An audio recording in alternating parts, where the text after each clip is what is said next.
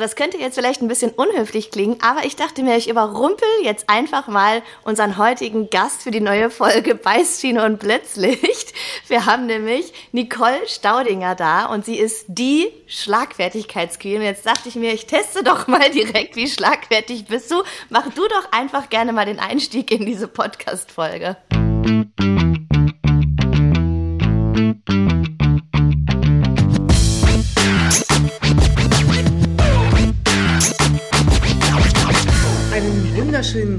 Tag. Ich freue mich sehr. Mit mir am Start sind Laura und Amelie und wir nehmen heute eine gemeinsame Podcast-Folge auf. Und die Laura hatte wirklich die wahnwitzige Idee, die Schlagfertigkeitsqueen überrumpeln zu können. Schatz, das wäre dir gelungen, wenn du mir eine Matheaufgabe hättest äh, gestellt. Aber äh, mit sowas bekommst du mich nicht überrumpelt. Okay, aber schon mal direkt äh, hier gepunktet. Ja, vielen Dank. Das äh, lief doch schon mal recht rund. Also, ich stelle dich noch mal ganz kurz vor, Nicole. Nicole Staudinger, Schlagfertigkeitsexpertin, das haben wir schon gehört, äh, Buchautorin, Trainerin, zum Beispiel für Schlagfertigkeit, Resilienz, Kommunikation.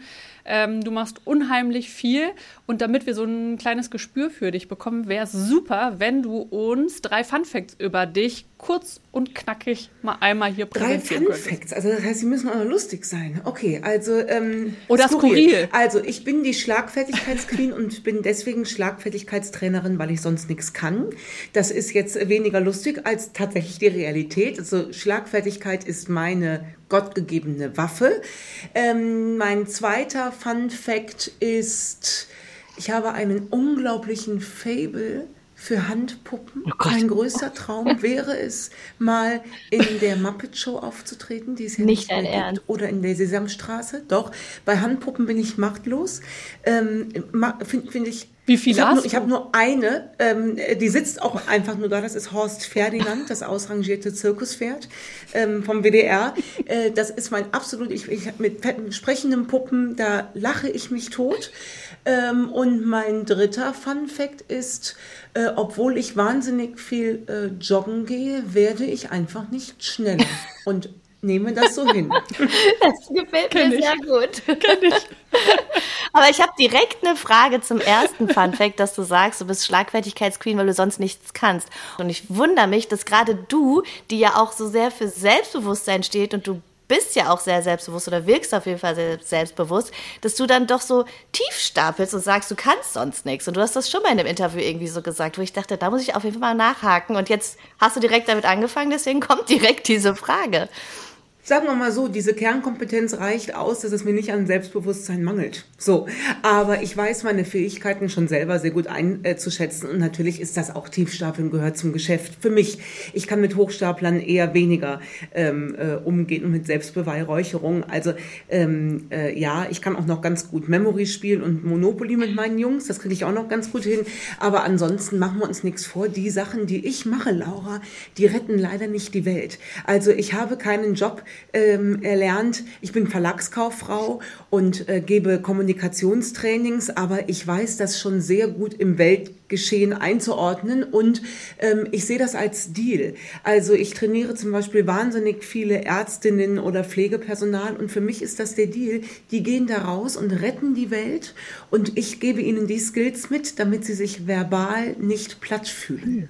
Was ja auch total wichtig ist. Also, das ist ja auch ein großer Wert, den du da mit weitergibst. Warst du denn eigentlich immer schon schlagfertig? Leider, ja. Also ich sage deswegen leider, weil das natürlich für meine Umwelt echt eine Katastrophe ist. Machen wir uns nichts vor. Ne? Aber es ist, wenn du mit mir befreundet bist, es macht das schon Sinn. Also ne, ich hole auch meine Freundinnen äh, da raus, wenn ich sehe, denen fällt nichts ein. Und ich bin halt, wie gesagt, gelernte Verlagskauffrau. Ich habe jahrelang im Vertrieb gearbeitet. Als Verkäuferin kommt dir das schon gelegen, wenn du schlagfertig bist. Ne? Aber kannst du uns einmal mal mit so, mit so reinholen? Wie sieht es aus, wenn du zum Beispiel Ärzte oder so trainierst? Also wie kann ich mir vorstellen, wie du den Leuten beibringst, schlagfertig zu sein? Ähm, Im Prinzip mache ich da keinen Unterschied, wen ich trainiere. Ob ich äh, unsere Ärztinnen trainiere, äh, diese Woche trainiere ich zum Beispiel Polizistinnen ähm, äh, oder die, ähm, äh, eine andere große Institution, in der man zum Beten ist. Also auch die ähm, äh, habe ich dabei, unsere Astronautinnen, genauso wie unsere Soldatinnen und Feuerwehr. Ähm, ich mache da keinen Unterschied, weil ich beobachtet habe, dass die Gefühle, die entstehen, wenn du sprachlos zurückbleibst, die sind auch gleich. Ob du in der Ausbildung bist oder schon zwei äh, Professorinnen-Titel mit dir trägst, die Gefühle bleiben die gleiche. Wenn du zurückbleibst und dir fällt nichts ein, dann bleibst du womöglich ähm, danach unter deinen Möglichkeiten. Und ich gehe nie über die Techniken. Also wir könnten jetzt drei Stunden lang die coolsten Sprüche auswendig lernen. Aber was nutzen dir die, wenn du sie am Ende des Tages so langsam rüberbringst. Das heißt, ich starte immer mit der inneren Haltung ähm, und deswegen geht Schlagfertigkeit und Resilienz auch für mich alles, es ist alles eins bis hin zum Thema Glück. Es geht um die innere Haltung zum Leben, um ganz viel Selbstironie, um Humor und erst dann gucken wir uns die Techniken an. Also ich brauche genau, im besten Fall habe ich drei Stunden, dann seid ihr nie mehr sprachlos und manchmal habe ich auch den Luxus, dass ich für Konzerne für eine ganze Woche ähm, mit Ladies trainieren darf die gehen dann da raus und gehen auch wirklich schon so zum Mittagessen ins Hotel und denken, so, lass mal knacken, ich bin bereit, ja, pöbel mich mal einer von der Seite an. Also das ist schon ein sehr schöner Prozess, der da angestoßen wird. Mega, Laura, sollen wir mal ein Seminar ne? zusammen bei Nicole machen? Ja, ich habe ja eine Akademie, ne? Da können, da können sich alle Mädels anmelden, die eben nicht in einem Konzern arbeiten, der mich bucht. Die melden sich dann für Online-Schlagfertigkeitsseminare an, die gehen genau drei Stunden. Und das ist äh, übrigens auch ganz schön, weil dann können sich die Damen von zu Hause auf der Couch anmelden. Nicht alle wollen ja auch, dass die Umwelt weiß, dass sie ein Thema mit Schlagfertigkeit haben. Und ich kann euch nur sagen, rund vor der Weihnachtszeit haben wir eine sehr lange Warteliste. Weil wenn die Schwiegermutter nach Hause äh, wieder zum Besuch kommt nach Corona, Corona. Da ist das Thema Schlagfertigkeit ähm, ist ein großes. Interessant, dass es jetzt so gefragt ist, kurz ja. vor Weihnachten, ne? Aber kannst du mal so irgendwie auf die Schnelle vielleicht mhm. so drei Tipps geben? Ja, also ähm, auf jeden Fall. Tipp Nummer eins ist, überlege gut, was hast du in der Hand und was nicht. Und wenn, wir bleiben jetzt mal bei diesem abgedroschenen Beispiel Schwiegermutter, ja, die Schwiegermutter kommt äh, zu Besuch und meckert irgendwie als allererstes schon mal im Haus rum. Sie kommt rein und sagt, ach mein Gott, dass ihr euch hier wohlfühlt. So, ne? Ähm, da ist mal das erste, das Schutzschild hochziehen, ganz kurz zu überlegen, passt mir der Schuh oder passt er mir eigentlich nicht? Und egal wie sehr wir uns ja ärgern über die Schwiegermutter, die bleibt ja dieselbe. Die hat ja ihre eigene Geschichte. Ja, ähm, da kommst du ja nicht mehr dran. Wir sind ja alles keine Therapeuten und selbst als Therapeut kommst du da auch nur bedingt dran. Die Unterscheidung, was habe ich in der Hand und was nicht. Die Schwiegermama habe ich nicht in der Hand. Was es mit mir macht, sehr wohl. Das ist schon mal die erste Einstellung. Und ähm, die Technik kommt dann relativ easy, nämlich indem, dass ich nicht mehr deute und interpretiere. Wenn die Schwiegermama sagt, mhm. ach, dass ihr euch hier wohlfühlt, dann hören wir Ladies sehr häufig raus, was soll das denn heißen? Ist es hier dreckig oder schlecht mhm. renoviert oder keine Ahnung was? Fragt mal euren Partner, mhm. was der da raushört. Der würde wahrscheinlich sagen, ja, total. Ja. Du auch, ne? Also, das ja. ist wirklich so. Also Frauen interpretieren so krass und Männer sind da einfach irgendwie so ein bisschen, ich weiß nicht, also ich beneide Absolut. das, dass die einfach Absolut. so. Die Worte so nehmen, wie Absolut. sie rauskommen. Also das, was Ganz gesagt genau, wurde. das, was gesagt wurde und nicht das, was gemeint ist. Und wenn du natürlich schon mit dieser Hab-Acht-Stellung an die Schwiegermutter dran gehst, weil du weißt, sie war die letzten 23 Jahre schon so, da wird jetzt im 24. Jahr keine große Wandlung sein, dann deutest und interpretierst du dich einfach zu Tode. Und ehe das passiert, ähm, reicht, also erstens als Technik nicht mehr denken, nicht mehr interpretieren, so wie die Männer, oder als zweite Technik, äh, ehe dir gar nichts einfällt und du geneigt bist, dir die Feiertage versuchen, versauen zu lassen. Und das ist mein Ansatz. Das darf nicht passieren. Das können streng genommen immer die letzten Weihnachten sein. Und das darf einfach nicht passieren. Dann reicht die zwei Silben Antwort, dass du sagst, ach was, du Fuchs, schau an, Potzblitz, sowas. Ja, ähm, das reicht einfach, damit du rausgehst aus der Situation und gestärkt bist. Und der Schritt dann weiter nach der Schlagfertigkeit, die rettet dir ja nur die Situation. Sie löst leider nicht den Konflikt, den es offensichtlich mit der Schwiegermama seit 24 Jahren gibt. Da brauchen wir gute Kommunikation für und die geht 7000 Schritte weiter und ist leider längst nicht so lustig wie die Schlagfertigkeit. Weil da müssen wir uns mit der Frage beschäftigen, warum ist die Schwiegermama denn so? Und wie finde ich denn den Pack an? Und was will ich eigentlich von der? Will ich, dass die immer nur mir nach dem Mund spricht? Will ich friedliche Weihnachten? Oder will ich sie so akzeptieren, wie sie ist, aber mir gewisse äh, Kommentare einfach verbieten? Da gehen wir dann weiter. Hm. Also das war sozusagen der dritte Tipp, ne? dass man da mal guckt, was liegt da Wenn eigentlich ich dahinter. gewillt bin, diesen Konflikt zu lösen. Ich bleibe dabei, dass Kommunikation mhm. immer der Hebel ist, der bei uns liegt. Manchmal übersehen wir den aber. Nach meiner Erfahrung als Trainerin in Konzernen oder in Firmen, ganz egal, passiert es, die Kollegin äh, sagt zu dir, ach ja Mensch, das Rad hast du ja nicht neu erfunden nach der Präsentation. Und wenn uns keine passende Antwort einfällt, im Zweifel eben ein Du Fuchs. Ja, oder äh, nee, neu erfunden ja. habe ich es nicht, ich habe es mal ordentlich zum Rollen gebracht. Wenn uns das nicht gelingt, dann nehmen wir diesen Konflikt, sprechen aber nicht die Kollegin an, sondern gehen in die Kaffeeküche und lästern. Mhm.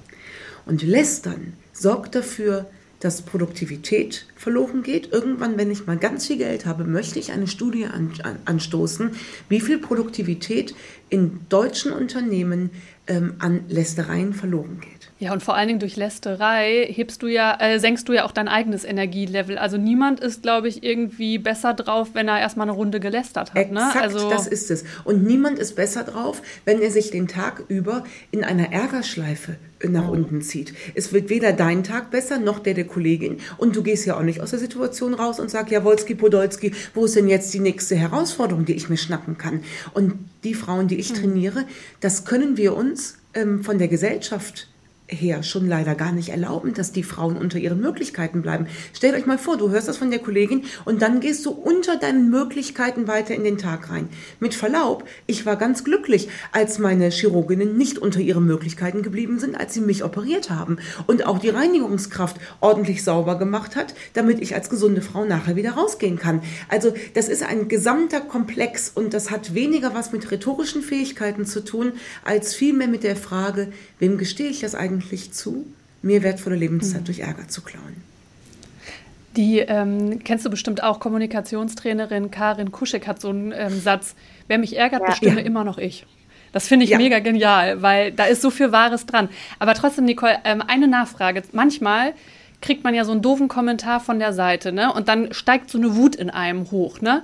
Und man möchte irgendwie das, weiß ich auch nicht, irgendwie zurückgeben, ne? Was ist da deine äh, ja, Antwort drauf? Also erstmal einmal Luft holen, eine Sekunde nachdenken, bevor man sofort äh, ja, die Reaktion raushaut. Du hast bei der Schlagfertigkeit drei Sekunden. Ähm, je nachdem, wie böse jetzt dieser Angriff ist, also wenn der unter der Gürtellinie kommt, äh, liebe Amelie, musst du auf keinen Fall unter der Gürtellinie antworten. Ja, wenn der aber jetzt wirklich mhm. dich aus dem Verkehr zieht und du merkst, wow, dann darfst du aus meiner Sicht deine eigene Sprachlosigkeit auch mal thematisieren und sagen, puh, holla, der hat gesessen. Das muss ich jetzt mal gerade sacken lassen. Wir sehen uns in fünf Minuten nochmal. Ja, ähm, also das ja. darf man einfach auch mal nonverbal. Ähm, du musst das gar nicht verbal äh, kontern. Du darfst das auch einfach mal so. Das ist auch schon Antwort genug. Es gibt nur eine Sache, die es wirklich zu vermeiden gilt, und das ist dieses hier. Dieses stumme, äh, dastehen und dass man dir ansieht, dass du gerade richtig einfrierst. Denn das passiert ja. Ne? Wir kriegen Adrenalin im Kopf und dann können, sind wir im Neandertal-Modus. Und im Neandertal-Modus kannst du fliehen, kämpfen oder einfrieren. Wenn du eingefroren bist früher, hat dich der Säbelzahntiger leider gefressen. Ähm, und so ist das heute auch. Wenn du einfrierst und man sieht hier an, äh, die Souveränität ist weg, dann wirkt das leider nicht sonderlich souverän. Es heißt nicht, dass du nicht souverän bist, aber es wirkt unsouverän. Deswegen mache deine eigene Sprachlosigkeit, hol die raus und sag, muss ich sacken lassen, gib mir mal fünf Minuten, weil mit so viel Unverschämtheit habe ich jetzt wirklich nicht gerechnet. Mhm. Das ist gut, weil man irgendwie immer mhm. oder ich auch oft den Impuls habe, dass ich immer denke, ich muss sofort was sagen und dann fängt man nämlich an irgendwie rumzustottern oder keine Ahnung und dann merkt man halt die Unsicherheit, ne? Aber einfach auch mal zu sagen, ja. Ja. Ne, wie du gerade gesagt hast, wir sehen uns in fünf Minuten. Der hat gesessen. Das ist eigentlich voll gut, das einfach auch mal so auszusprechen dann, ne? Total. Total. Und bitte als Basis, ähm, als grundlegende Basis, sowohl für die Schlagfertigkeit als auch für die Kommunikation, der Ton macht die Musik. Der Ton ist unser ah. Spiegelbild der Seele. Und da ist leider meine Erfahrung eben auch, weil wir Frauen so wahnsinnig gut sind in Situationen aushalten. Es dauert ja lange, bis mhm. wir was sagen. Des lieben Friedenwillens, ne? Bei der Schwiegermutter kriegen wir zu hören, komm, lass sie, du weißt doch, wie so ist und so weiter. Das heißt, du schluckst und irgendwann kommt dieser berühmte Tropfen und dann bricht das Fass über oder es läuft über und dann hört man das leider an deiner Stimmlage. Ja, und dann sagst du, ne? Und dann sagst du eben, hm, das muss ich jetzt mal sacken lassen. Wir sehen uns in fünf Minuten. Und wisst ihr, was das ist? Verbrannteerde.de. Ja. Und das ist auch doof. Deswegen immer ruhig mal äh, zu sich selbst stehen und sagen, ja, puh, also ganz ehrlich, ich bin Schlagfertigkeitsqueen, aber selbst das äh, hat mich jetzt gerade mal fertig gemacht. Das darf man ja einfach mal sagen und dann ist der Tonfall eben auch dennoch entspannt und locker. Und selbst wenn du merkst, du schießt übers Ziel hinaus, dann kannst du dich auch wieder einfangen und sagen, oh, ich merke gerade, mir geht die Stimme flöten. Äh, ich versuche den, die Tonlage jetzt nochmal einzufangen, aber der Inhalt, den lasse ich stehen. ja, da darf man auch mit nötigem Humor rangehen, weil nochmal, wir operieren nicht am offenen Herzen. Es passiert nichts, wenn du ja. übers Ziel hinaus schießt, gar nichts. Dann entschuldigst du dich, dann ist das so. Und Nicole, mich würde eine Sache interessieren, das ist sowas, was ich so beobachtet habe.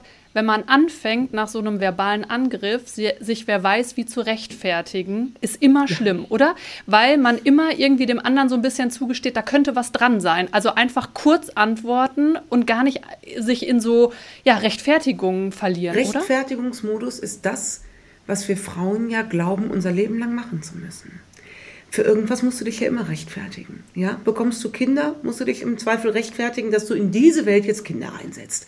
Bekommst du keine Kinder, dann musst du ja sowieso erklären, äh, warum du denn keine Kinder bekommst. Das geht ja weiter. Dann gehst du arbeiten, gehst du nicht arbeiten. Es ist egal wie, man glaubt immer, sich rechtfertigen zu müssen. Und deswegen ist eine weitere wichtige Basis von Schlagfertigkeit das richtige Selbstbild.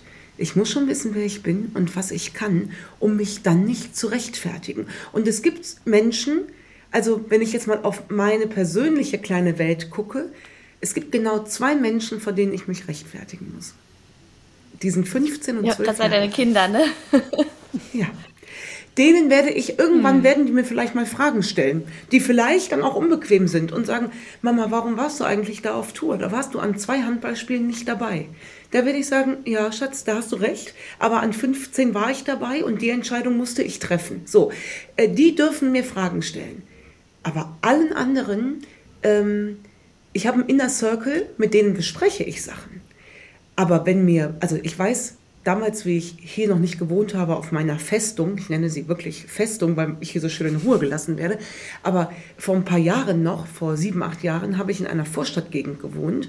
Ich würde sie mal als Mysteria Lane bezeichnen. Ne? Alles voll mit Desperate Housewives. Leider muss ich das so deutlich sagen. Ich gehörte ja dazu, ich will mich davon nicht ausnehmen. Und wenn ich dann nach Hause kam von einer langen Dienstreise, da stand meine Nachbarin vor mir, hat, hat ich habe das ja gesehen, ne? sie hat immer wieder Gründe gesucht, rauszukommen, bis sie mich irgendwann erwischt hat und gesagt hat, ach Mensch, ob deine Kinder dich überhaupt noch erinnern, so lange wie du jetzt Boah. weg warst? Und da habe ich sie angeguckt. Ich sagte, naja, du hast mich auch noch erkannt, daher bin ich guter Dinge. Ja. Ähm, Sehr geile Reaktion. Aber dieses Recht, wenn, wenn du das nicht drauf hast, dann fängst du an mit, warum ich war doch nur zwei mhm. Tage weg und ich habe ja auch viel gefacetimed mit mhm. den Kindern. Äh, mach das nicht. Wenn das deine Entscheidung ist, wenn du natürlich selbst strugglest und denkst, Scheiße, ich war jetzt wirklich ein bisschen lang weg. Dann struggle mit dir selbst und dann geh mit deinen Kindern in Kommunikation und mit deinem Mann und wem auch immer. Aber bitte nicht mit der Nachbarin. Mhm. Ja, es ist ja sowieso, es hat dann immer was mit uns zu tun. Ne? Wir müssen es ja, du hast es eben schon gesagt, zulassen, dass wir uns angreifbar machen, genauso wie mit der Schwiegermutter. Wenn wir unser Haus super äh, finden und äh, dass das ordentlich und schön ist, ja.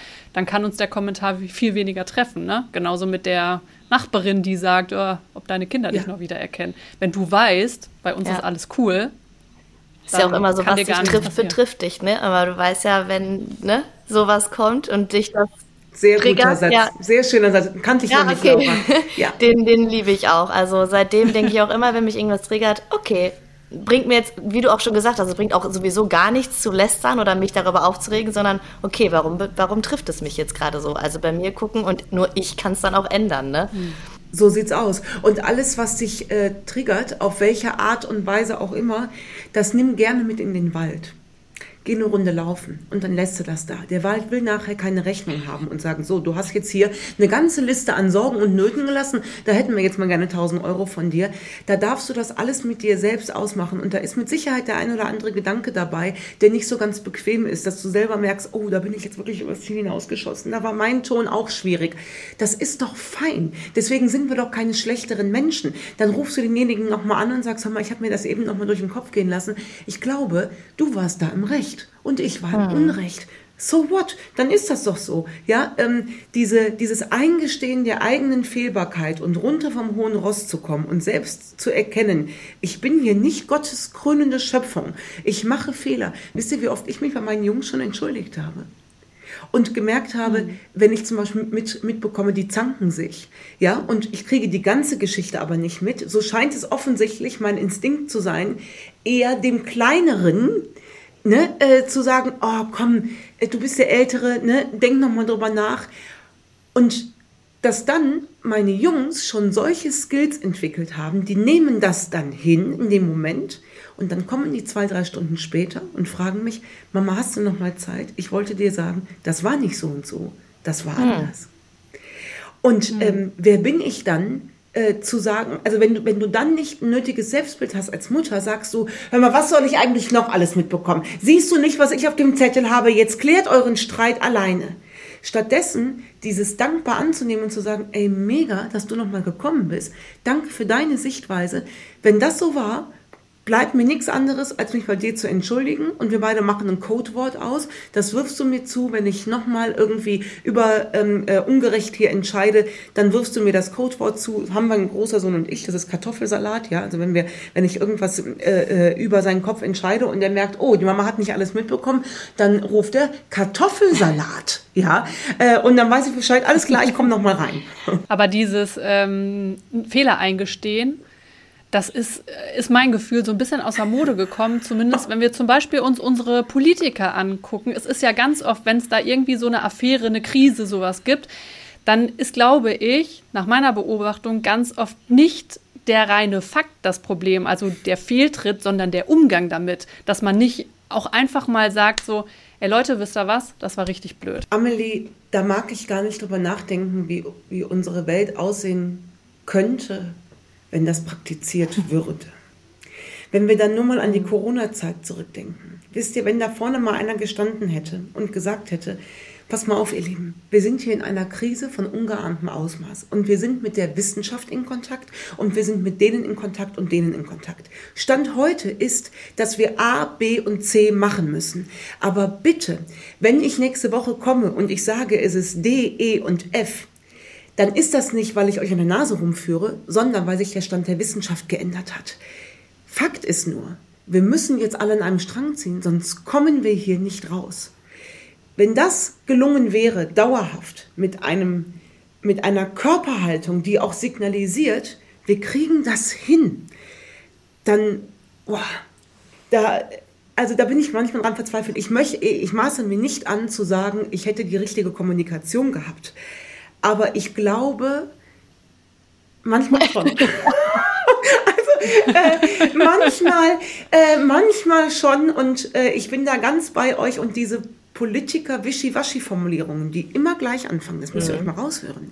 Ja, die sind immer mhm. gleich. Ähm, da kriegst du, zu, äh, da, da, sagen dann Journalisten irgendwie, wie erklären sie sich denn das und das? Und die äh, Politiker und Politikerinnen antworten immer gleich. Ja gut, zunächst einmal müssen wir ja sehen, bis ja. bei dem Satz. Ich ja gut, zunächst einmal müssen ja. wir Mach ich aus. Ich, ich beantworte doch einfach und ja. manchmal die Moderatoren sagen eine ganz kurze, knappe Antwort zum Schluss noch, ja oder nein. Und die ja. fangen so an und ich denke mir so, sag doch einfach ja oder nein. Die können nicht einfach ja. mal kurz und knackig nein. antworten. Das ist eine Katastrophe. Und was würde ich mir schon einen Satz wünschen mit wie recht, Sie haben es richtig scheiße gelaufen. Ja, ähm, äh, es ist ja. richtig scheiße gelaufen. Wir müssen jetzt mal ran suchen, woran. Äh, offensichtlich ist es da und da dran, aber geben Sie mir mal zwei Tage und dann äh, kommen wir nochmal wieder. Aber diese Wischiwaschi-Formulierung und die Leute sind es leid. Deswegen sind die Umfragenergebnisse leider auch so, wie sie sind. Und wisst ihr, was ich daran am allerschlimmsten finde? Es ist die mangelnde Haltung. Es macht ja keiner mehr Politik aus der inneren Haltung heraus, sondern nur noch Politik danach, wo die Wählergruppen sind. Und wenn ich, jetzt breche ich das mal runter, nochmal, ich möchte mir nicht anmaßen, ich bin nicht in der Politik, das hat Gründe, mhm. glaubt es mir. Unter anderem den Grund, dass ich überhaupt nicht diplomatisch bin. Aber wenn ich so in meinem Job vorgehen würde, als Autorin, dann schreibe ich ja als Autorin, dass ich mir angucke, oh, welches Thema läuft denn gerade?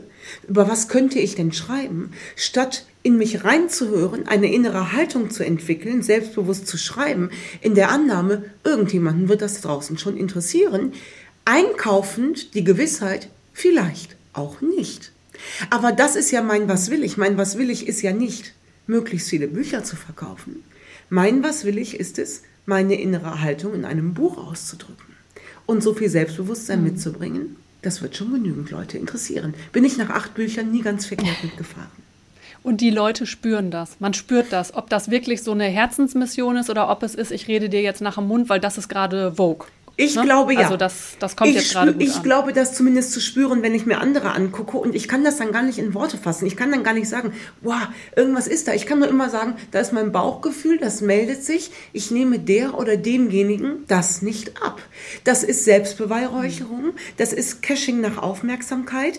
Sei mir nicht böse bin ich raus. Mhm. Ja, ich würde ganz gerne noch mal einmal auf deine äh, persönliche Geschichte zu sprechen kommen, denn äh, du hattest dich gerade selbstständig gemacht, wolltest so richtig durchstarten und dann hast du 2014 die Diagnose Brustkrebs bekommen an deinem 32. Geburtstag. Ja, ich habe den Oder nee, kurz ist, völlig äh, richtig, Amelie. Ich habe den am 32. Geburtstag ertastet, den Tumor und habe dann 48 Stunden später die Diagnose bekommen. Ja. Das kann man sich ehrlich gesagt gar nicht vorstellen, wie, wie das gewesen sein muss. Kannst du uns einmal in den Moment mit zurücknehmen, wie das war, als dir wirklich klar wurde, ich habe Brustkrebs? Also als ich ihn ertastet habe, ähm, habe ich nicht daran gedacht, dass das ein Tumor sein könnte, weil ich frisch davor auch bei der Mammographie war. Also das war alles sehr, sehr eng. Ähm, als ich dann bei, äh, dann war ich einen Tag später beim Gynäkologen und der hat gesagt, ja, da ist was, müssen wir abklären. Und dann war ich direkt wieder bei der Mammographie. Und zwischen dieser erneuten Untersuchung, Mammographie und Diagnose war ein klitzekleines Wartezimmer. Also ihr müsst euch vorstellen, die Helferin sagt dann, ziehen Sie sich bitte wieder an und schickt dich zurück in so ein kleines Kabüffchen und von da aus wirst du dann von der Radiologin zur Besprechung äh, gerufen. Man muss dazu sagen, nicht immer sind die Aufnahmen so eindeutig, wie sie bei mir waren. Deswegen konnte sie da sehr offen und klar schon mit mir reden. Ähm, Im Nachgang ist das eher Glück als Schicksal. Aber in diesem kleinen Kabüffchen wusste ich plötzlich, scheiße, das geht nicht gut aus. Und was ich so dramatisch fand, das ist mir in diesem Kabüffchen klar geworden. Dein ganzer Körper kennt die Diagnose schon. Echt? Mhm. Nur du noch nicht. Ja, ist ja klar. Also so stelle ich mir das zumindest vor. Ich weiß nicht, ob das stimmt, aber ähm, der Tumor war knapp drei Zentimeter groß. Also der, äh, da, da passieren ja Stoffwechselprozesse. Das heißt, der Körper weiß das schon. Jetzt muss nur noch dein Kopf informiert werden. Und das ist mir in diesem Augenblick so klar geworden. Und ich hatte gestern einen Vortrag für ein Brustzentrum. Und wie ich das so erzählte, wurde mir auch um diese Symbolik der Situation klar. Dieses kleine Kabüffchen war der Übergang von meinem alten Leben in ein neues, in ein, ab diesem Moment ist nichts mehr, wie ja. es war. Und in der Situation, das ist jetzt neun Jahre, also knapp neun Jahre später, Klugscheißer Rückschau, ne? Das klingt ja sehr abgeklärt. Das war ich da mhm. nicht. Ähm, das war ich nicht. Meine Mama war bei mir. Äh, ihr müsst euch vorstellen, ich bin dann rein in dieses Behandlungszimmer und die Radiologin hat gesagt, bitte nehmen Sie Platz. Und die hat auch gar keinen großen Hehl drumherum gemacht. Die hat gesagt, Frau Staudinger, passen Sie auf, ich rede jetzt ganz offen. Äh, Sie haben Krebs und das, was ich hier sehe, ist schlimm. Ich würde Sie gerne noch weiter untersuchen. Dann hat sie mich hingelegt und hat wieder einen Ultraschall gemacht. Und ähm, äh, hat gesagt, äh, hat so komische Sachen gesagt, wie der Tumor sieht gut aus, der ist gut zu schallen, der wirft keine Schatten, die Lymphen sehen gut aus. Ich sah im Augenwinkel hinter, hinter ihr meine Mama sitzen, völlig in sich zusammengesunken und schon gleichzeitig eine, eine Kampfeskörperhaltung zwischen, das kann jetzt nicht sein und, oh Gott, was kriegen wir hier gerade gesagt? Und ich weiß das, was die Ärztin gesagt hat, auch nur von ihr, weil ich war gedanklich schon ähm, dabei, meinen, mich von meinen Kindern auf dem Sterbebett zu verabschieden. Boah, ich meine, du warst 32. Das ist ja. krass. Ich bin eine von 72.000 Frauen jedes Jahr. Hm ich kann nicht so gut rechnen, aber wenn wir das mal ausrechnen, ich glaube, das sind, weiß ich nicht, 80 Frauen pro Tag oder was? Ich kann es nicht ausrechnen. Es sind auf jeden Fall etliche Frauen. Nicht alle sind natürlich 32, aber jetzt bin ich 41, äh, finde ich die Diagnose genauso scheiße. Ja, ich wüsste jetzt auch kein Alter, wo man sagt, oh Mensch, das passt mir ja heute Klar. ganz gut in den Kram. Ne? Ähm, natürlich ist das mit 32 und da machen die Ärzte auch etwas mehr Alarm, als wenn du jetzt 86 bist. Klar, die Zellteilung ist nochmal eine äh, ganz andere. Und das Schöne ist, ähm, das haben äh, alle Ärzte im Brustzentrum schon mal gesehen. Die drehen nicht so am Rad wie mhm. du.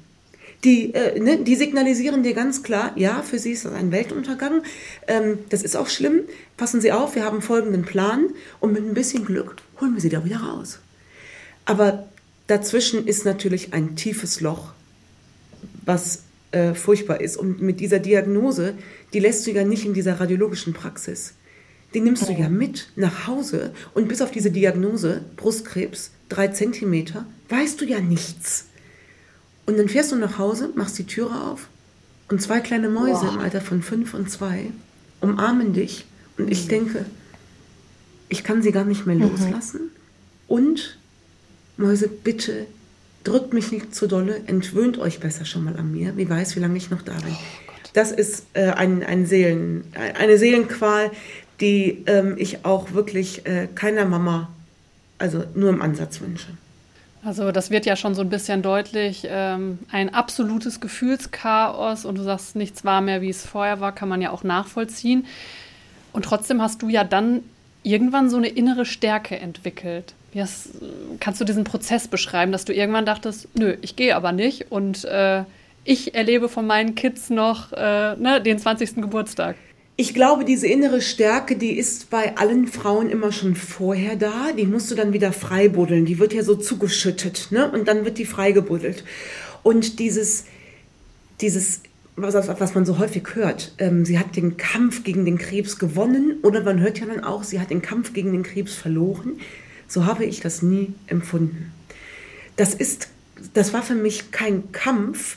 Ähm, das ist ja, die moderne Medizin steht uns dann ja zur Seite.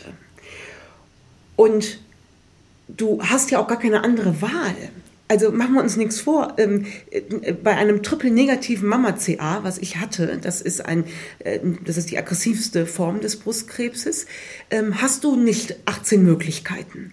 Da kriegst du gesagt, pass auf, sechs Monate Chemotherapie. Ähm, wenn wir feststellen, dass du das BRCA-Gen hast, wovon damals alle schon ausgegangen sind, ich war die Einzige, die gesagt hat, auf keinen Fall, weil ich bin ja die Erste in der Familie, die erkrankt, aber ich habe dieses berühmte Angelina Jolie-Gen. Wenn du das hast, kriegst du danach beide Brüste abgenommen, Eierstöcke entfernt, Bestrahlung ähm, und dann machen wir noch zehn Jahre Hormontherapie. Und da gibt es keine Alternative zu. Und dann ist das kein Kampf, sondern ein neuer Lebensweg. Der Kampf, wenn einer stattgefunden hat, hat er gegen meine eigenen Gedanken stattgefunden. Ja. Und das ist ein ständiges Auf und Ab. Zwischen, alles klar, die Ärzte haben einen Plan, Ärmel hochkrempeln, Attacke, sich dreimal umdrehen und denken, oh Gott, auf keinen Fall, und wenn du doch stirbst. Also ich hatte nie einen Kampf, ich habe nie daran gedacht, diese Behandlung abzubrechen. Zu keinem Zeitpunkt. Und eine Chemotherapie ist nicht schön. Aber das war alternativlos. Die größten Qualen waren das Kopfkino. Diese Endzeit-Szenarien. Als mein Sohn zwischendurch Geburtstag hatte ähm, und ich gedacht habe, oh Gott, vielleicht ist das der letzte Geburtstag. Heute weiß ich, das kann immer der letzte Geburtstag sein. Wie naiv zu denken, dass, dass, dass, also, dass du auch als immer gesunde Frau ein Anrecht darauf hast, die Kinder aufwachsen ja. zu sehen. Und wie naiv zu denken, nur weil ich jetzt neun Jahre danach bin, ich bin ja kein Toaster, ich habe keine Garantie. Ich kann hier über die Straße gehen und werde überfahren, ob ich jetzt vorher Krebs hatte oder nicht. Das ist das Lebensrisiko. Und die einzige Konsequenz, die man daraus ziehen kann, die ich daraus gezogen habe, ist, und das sind diese abgedroschenen Begriffe, Achtsamkeit, ja. Dankbarkeit, jeden Tag genießen, aber unterm Strich ist es genau das. Und ich habe heute Homeoffice, ihr seht das mhm. ja, ich darf heute äh, zu Hause sein. Und wenn meine Kinder nachher nach Hause kommen, ich habe heute Morgen schon ganz früh vorgekocht, dann ist es nicht gelogen, wenn ich sage, dass wir uns jeden Mittag so dolle drücken, dass wenn Menschen fremd hier schon mal dann da sind, dass die sagen, oh Gott, wie lange habt ihr euch nicht gesehen? Und ich sage, oh. sechs Stunden. Aber das ist halt eben auch dieses wirklich dann im Hier und Jetzt zu sein und wirklich alles zu genießen und ja, nicht irgendwo in, in der Vergangenheit zu äh, kramen oder sich über irgendwas in der Zukunft Sorgen zu machen, was, was man eh nicht beeinflussen kann oder was vielleicht was zu 90 Prozent gar nicht eintritt, ne? Aber ja. Das ist es ja. Es tritt ja. ja, gar nicht ein. Und mit dem, mit, den, mit dem Rucksack von gestern, den wir alle drauf haben, also auch du, Laura, auch du, Amelie. Ihr habt alle euren eigenen individuellen Rucksack. Mit diesem Rucksack und den möglichen, potenziellen, unter Umständen nicht eintretenden Sorgen von morgen ist das heute unbrauchbar. Ja. Ist so. Ich fand auch ganz spannend deine, du hast ja gesagt, nach der Krebserkrankung war deine Definition von Schlagfertigkeit eine andere. Ich muss das ablesen, damit ich dich auch exakt wiedergebe. Wem gestehe ich zu, mir wertvolle Lebenszeit durch Ärger zu stehlen? Ne? Also genau das ist es halt. Ne? Ähm, wir sind oft so verschwenderisch, als hätten wir noch äh, 100 Jahre zu leben. Und wenn man sich aber einmal bewusst macht, ohne jetzt die ganze Zeit in Panik zu verfallen, dass das das Wertvollste, was wir haben, der Moment jetzt, weil wir nicht wissen, was morgen ist. Und habe ich wirklich Lust, mich jetzt von demjenigen ärgern zu lassen und mit diesem Groll durch den Tag zu gehen? Ja, Nö. Ganz genau. Und deswegen ist Schlagfertigkeit, Resilienz und Glück das hängt alles zusammen. Das ist eben keine Technik, die es auswendig zu lernen gilt. Das ist eine Lebenshaltung. Und ich habe da vorgestern noch so drüber nachgedacht, weil ich natürlich auch viele Frauen so kennenlerne, die äh, wahnsinnig äh, verkopft sind ähm, und, da, und, und so oftmals wirklich unter ihren Möglichkeiten bleiben. Und das ist jetzt wieder kein Fishing for Compliment, sondern einfach der wahre Fakt. Die sind zum Beispiel um wahnsinnig intelligenter als ich.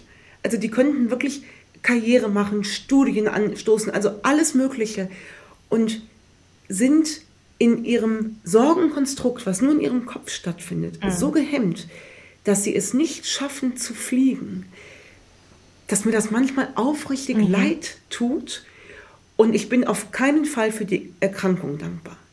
Never ever. Aber für die Erfahrungen, die ich gemacht habe, äh, sehr wohl. Ja. Was sagst du eigentlich zu Leuten, die dir vorwerfen, dass du deine Krankheit ausschlachten würdest, weil du ja auch ein Buch darüber geschrieben hast und sehr viel darüber sprichst? Wie gehst du mit so, so Kritikern um? Das ähm, hat sich bis jetzt noch keiner getraut, mir sozusagen. Ich hatte einmal ein Interview mit einem Journalisten. Ich glaube, der hat diesen Satz aber nachher nicht böse gemeint, weil der war mir wohlgesonnen. Der hat nachher zu mir gesagt, na, Frau Staudinger, da hat sich der Krebs ja gelöst. Oh. Ähm, und da habe ich gesagt, äh, dass wenn Sie das so sehen würden, äh, sage ich, okay. Ich sage, ich würde heute am Tag ähm, das alles wieder zurücktauschen, wenn ich diese Todesängste nicht ja. ausgestanden habe und auch keine 19 Operationen und einen Körper voller Narben äh, und in den Wechseljahren bin seit zehn Jahren unfruchtbar, also das ganze Programm. Ähm, und der Krebs hat ja kein Buch geschrieben, das war ja ich. ich äh, das ist mein Selbstbild wenn das einer als Ausschlachten für sich definiert, äh, ich habe sehr früh die Augen aufgemacht in der Erkrankung und habe äh, sehr wohl für mich festgestellt, okay, wenn dir hier jetzt schon so eine Kacke passiert, dann guck gut hin, ob hier irgendwelche Blumen sind, die du für später gebrauchen kannst. Und da waren ein paar. Das ist echt äh, die beste Einstellung. Ich habe aber ähm, im Vorfeld auch gelesen, dass das echt ein Struggle war. Ne? Du sagst, ähm, körperlich gab es ja viele Veränderungen auch ähm, im Zuge dieser Krankheit und dass du selber und deinen Körper erstmal so akzeptieren musstest, dass das ein Prozess war, der ja einfach ein bisschen gedauert ist, hat. Ne? Ein Prozess ist. Es genau. ist ein Prozess. Ähm, und heute habe ich den äh, angenommen und ich habe, ich weiß nicht, habt ihr den Barbie-Film mhm. gesehen? Bestimmt, ne? Ja. Da ist mhm. doch dieser, dieser berühmte Monolog den die Frau ja. hält, ne? Und sagt, wir sind Frauen und wir müssen schlank sein und wir dürfen ja. aber nie sagen, ja. dass wir schlank sein müssen. Und äh, da, da habe ich echt geklatscht danach im Kino, ähm, äh, weil ich das großartig fand und weil ich mich für meinen Teil davon schon vor langer Zeit so verabschiedet habe, diesen Rollen zu entsprechen. Aber, und das ist mir dann auch brutal bewusst geworden, dafür musste ich auch, also das Frausein ja auch ablegen. Ich bin ja gar keine Frau mehr, also von biologischer Seite aus. Es gibt nichts mehr an mir innerlich und äußerlich, ähm, was mich als Frau im biologischen Sinne definiert. Und Wahrscheinlich war ich auch deswegen beeindruckt von diesem Monolog und erleichtert zugleich, dass ich mich persönlich davon in keinster Weise mehr angesprochen fühle und gemerkt habe, ja, aber warum denn? Dafür musst du auch das Frausein ablegen. Ich glaube, das müssen wir nicht. Das geht auch anders. Aber das ist der Grund, warum ich applaudiert habe und gedacht habe, wie schön, dass du dich damit nicht mehr befassen musst. Ihr beiden kennt euch ja auch aus einer Vox-Show. Genau, ja, wir haben uns ja kennengelernt vor ein paar Jahren bei der Vox-Show Showtime of My Life. Äh, Stars ziehen sich aus gegen Krebs. Da ging es ja darum, dass wenn ihr euch auf der großen Bühne ausziehen könnt, dann können das auch ähm, andere Frauen oder auch Männer natürlich bei der Vorsorge machen. Da habt ihr auf die Krebsvorsorge aufmerksam gemacht. Wie war das für dich, weil wir ja auch hier in dem Podcast einen Blick hinter die Kulissen geben wollen, wie es äh, hinter der Fernsehkamera aussieht? Wie war das erstmal für dich, auf einmal an so einer großen Fernsehproduktion teilzunehmen und dich dann auch noch da ausziehen zu müssen, zu dürfen, zu können, wie auch immer? Ähm, also, das ist eine Zeit, an die ich unglaublich gerne zurückdenke, weil das Team auch so toll war und ähm, äh, ich habe keine Kameras wahrgenommen das war mir auch, also die habe ich, die habe ich bis zum heutigen Punkt nicht wahrgenommen, was auch daran lag, dass wirklich wenige da waren, weil wir ja mitten in Corona gedreht haben und das war ja einfach auch beschränkt aufs kleinste Team und dann wurde auch noch Abstand gehalten. Das heißt, das war ähm, und das war auch zu keinem Zeitpunkt so, dass man gesagt hat, Schnitt nochmal neu. Also natürlich wurden Schnittbilder gemacht, ne, von hinten, von vorne nochmal, aber alles andere äh, war echt. Und so habe ich mich da auch drauf eingelassen. Naiv vielleicht sogar einen Tacken zu naiv, äh, weil ich völlig unterschätzt habe. Also man muss dazu sagen, du kriegst mich halt übers Tanzen. Wie man mich damals gefragt hat und gesagt hat, mal, so und so, dann haben wir uns einen kleinen Ausschnitt gezeigt in England, wie das stattgefunden hat. Ich habe das gesehen, habe ich gesagt, Kinders, ich bringe noch Geld mit, Hauptsache ich darf da mitmachen. Also da, damit kriegst du mich natürlich, ja. Dann noch der gute Zweck dazu, das Ausziehen, das sah ich ja in dem Trailer, ist dann nebensächlich. Natürlich wurde das daran aufgegangen, aber ich wusste, dass ich nachher nicht da ähm, nackt vor allem Mann Das war auch nur oben rum, ne? Es war nur oben rum und äh, ihr, wisst es, das, ne, man hat dann nachher nichts gesehen. Und dieser Prozess dahin, den habe ich natürlich durch diese Naivität komplett unterschätzt. Ich habe gedacht, ich gehe dahin, tanze da und fertig. Und ich weiß, es gab da diesen einen Moment, da wurde uns die Choreografie gezeigt. Also wir haben uns gerade als Frauen kennengelernt und dann waren wir in einer großen Turnhalle und dann kamen professionelle Tänzer und Tänzerinnen und haben uns diese, diese Choreografie, die wir nachlernen sollten, gezeigt. Und da habe ich gedacht, das ist jetzt nicht euer Ernst, Leute. Das mache ich nicht. Da sind auch bei dir richtig Tränen geflossen, ne? Das weiß ich. Das, da habe ich richtig, ich glaube, ich habe mitgeheult, als ich das gesehen habe. Wow, ich darf da heute noch gar nicht dran denken, ähm, weil, naja, das waren Tänzerinnen, immer schöne, gesunde Frauen mit weiblichen Kurven, mit allem, was eine Frau ausmacht. Die konnten sich bewegen und ich denke, das kann ich nicht, das bin ich nicht. Also das, das, das, das ist unvorstellbar, dass ich da so hüftenschwingend. Ich hatte das Frausein beiseite gelegt, abgelegt und habe mich auch nicht getraut, dem nachzuweinen, weil ich das als undankbar empfunden hätte ich bin ja immerhin gesund geworden. Und dann hat man gesagt, jetzt sollst du das so tanzen. Und da bin ich auch kurz hin und habe gesagt, ich möchte hier raus. Ähm, äh, das war's holt mich hier raus und dann haben die gesagt, Nicole, du kannst, wir haben Verträge, du kannst hier nicht einfach raus. Und gesagt, das stand hier nirgendwo, dass ich hier lassiv äh, tanzen soll. Und, und dann hat auch die Kamera, ich habe das auch gar nicht mitbekommen. Also diese Szene hat man mir ja auch nachher bei Vox Prominent dann hier im Wohnzimmer gezeigt. Ich habe weder eine Kamera gesehen, noch habe ich gesehen, dass es überhaupt einer wahrgenommen hat. Erst nachher im O-Ton, als man mich rausgezogen hat.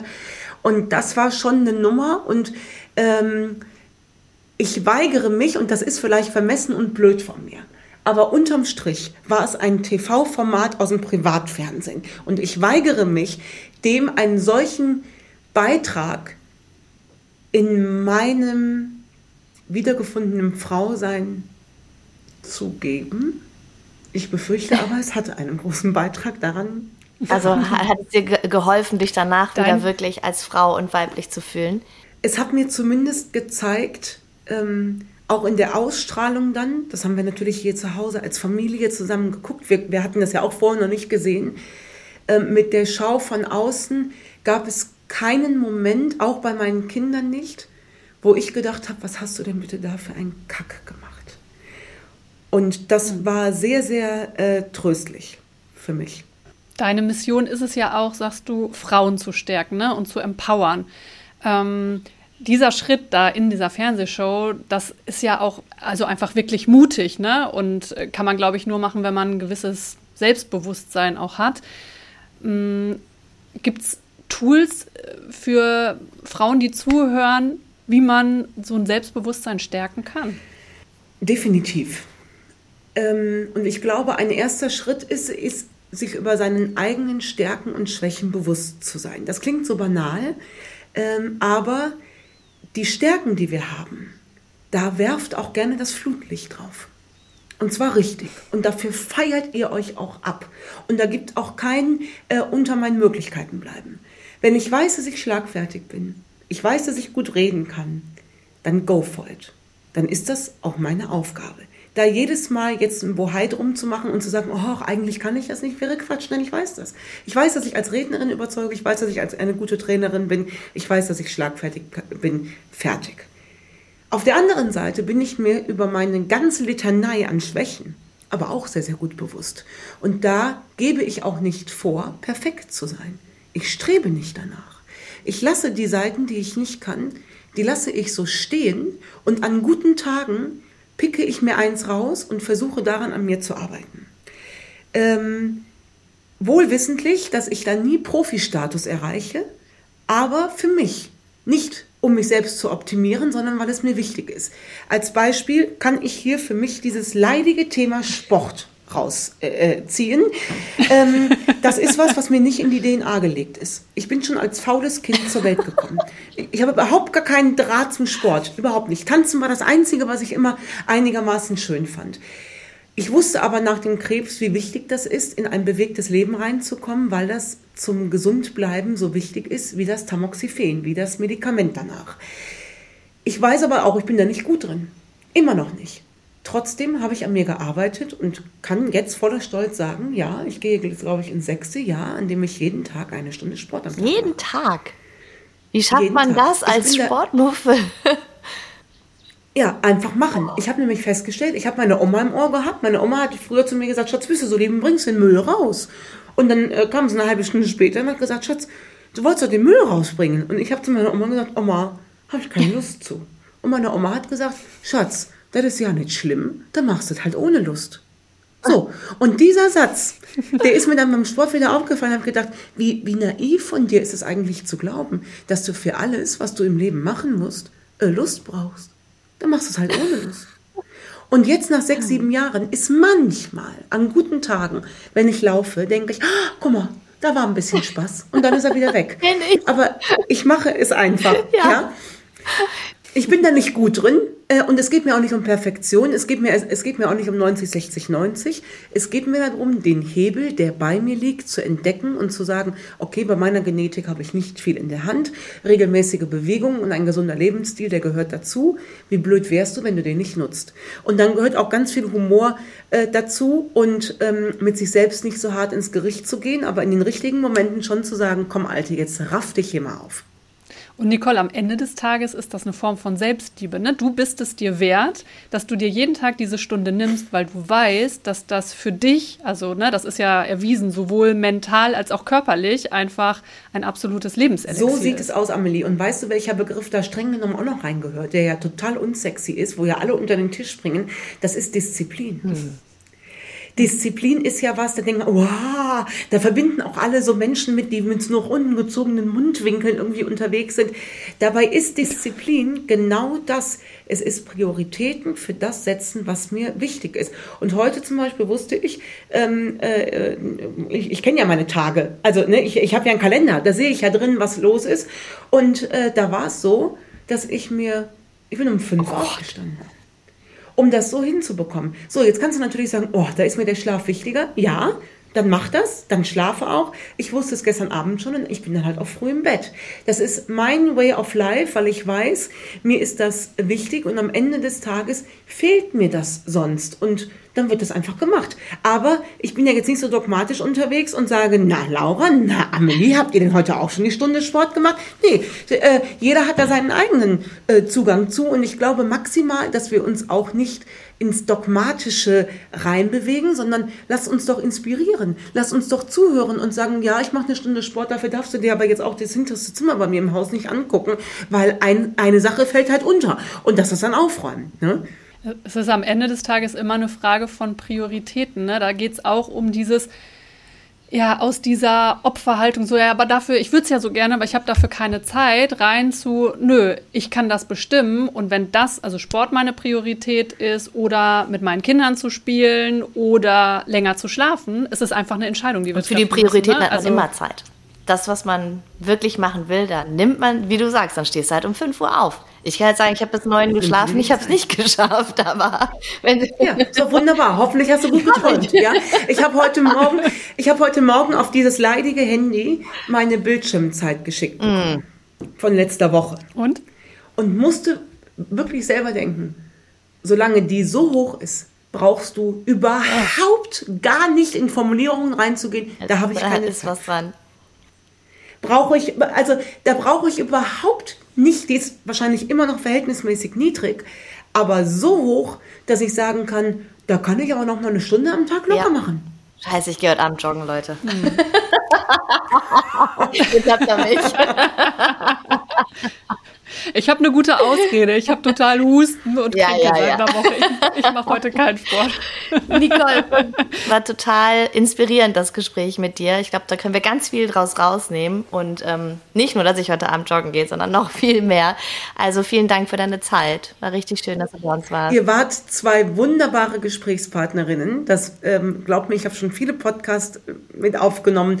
Und das möchte ich als outstanding bezeichnen, dieses Gespräch. Gut vorbereitet und wisst ihr, was ihr auch gemacht habt? Und das ist was, das ist den meisten Menschen Gott gegeben, aber nicht viele verwenden es in einem Live-to-Live-Gespräch, äh, zuhören.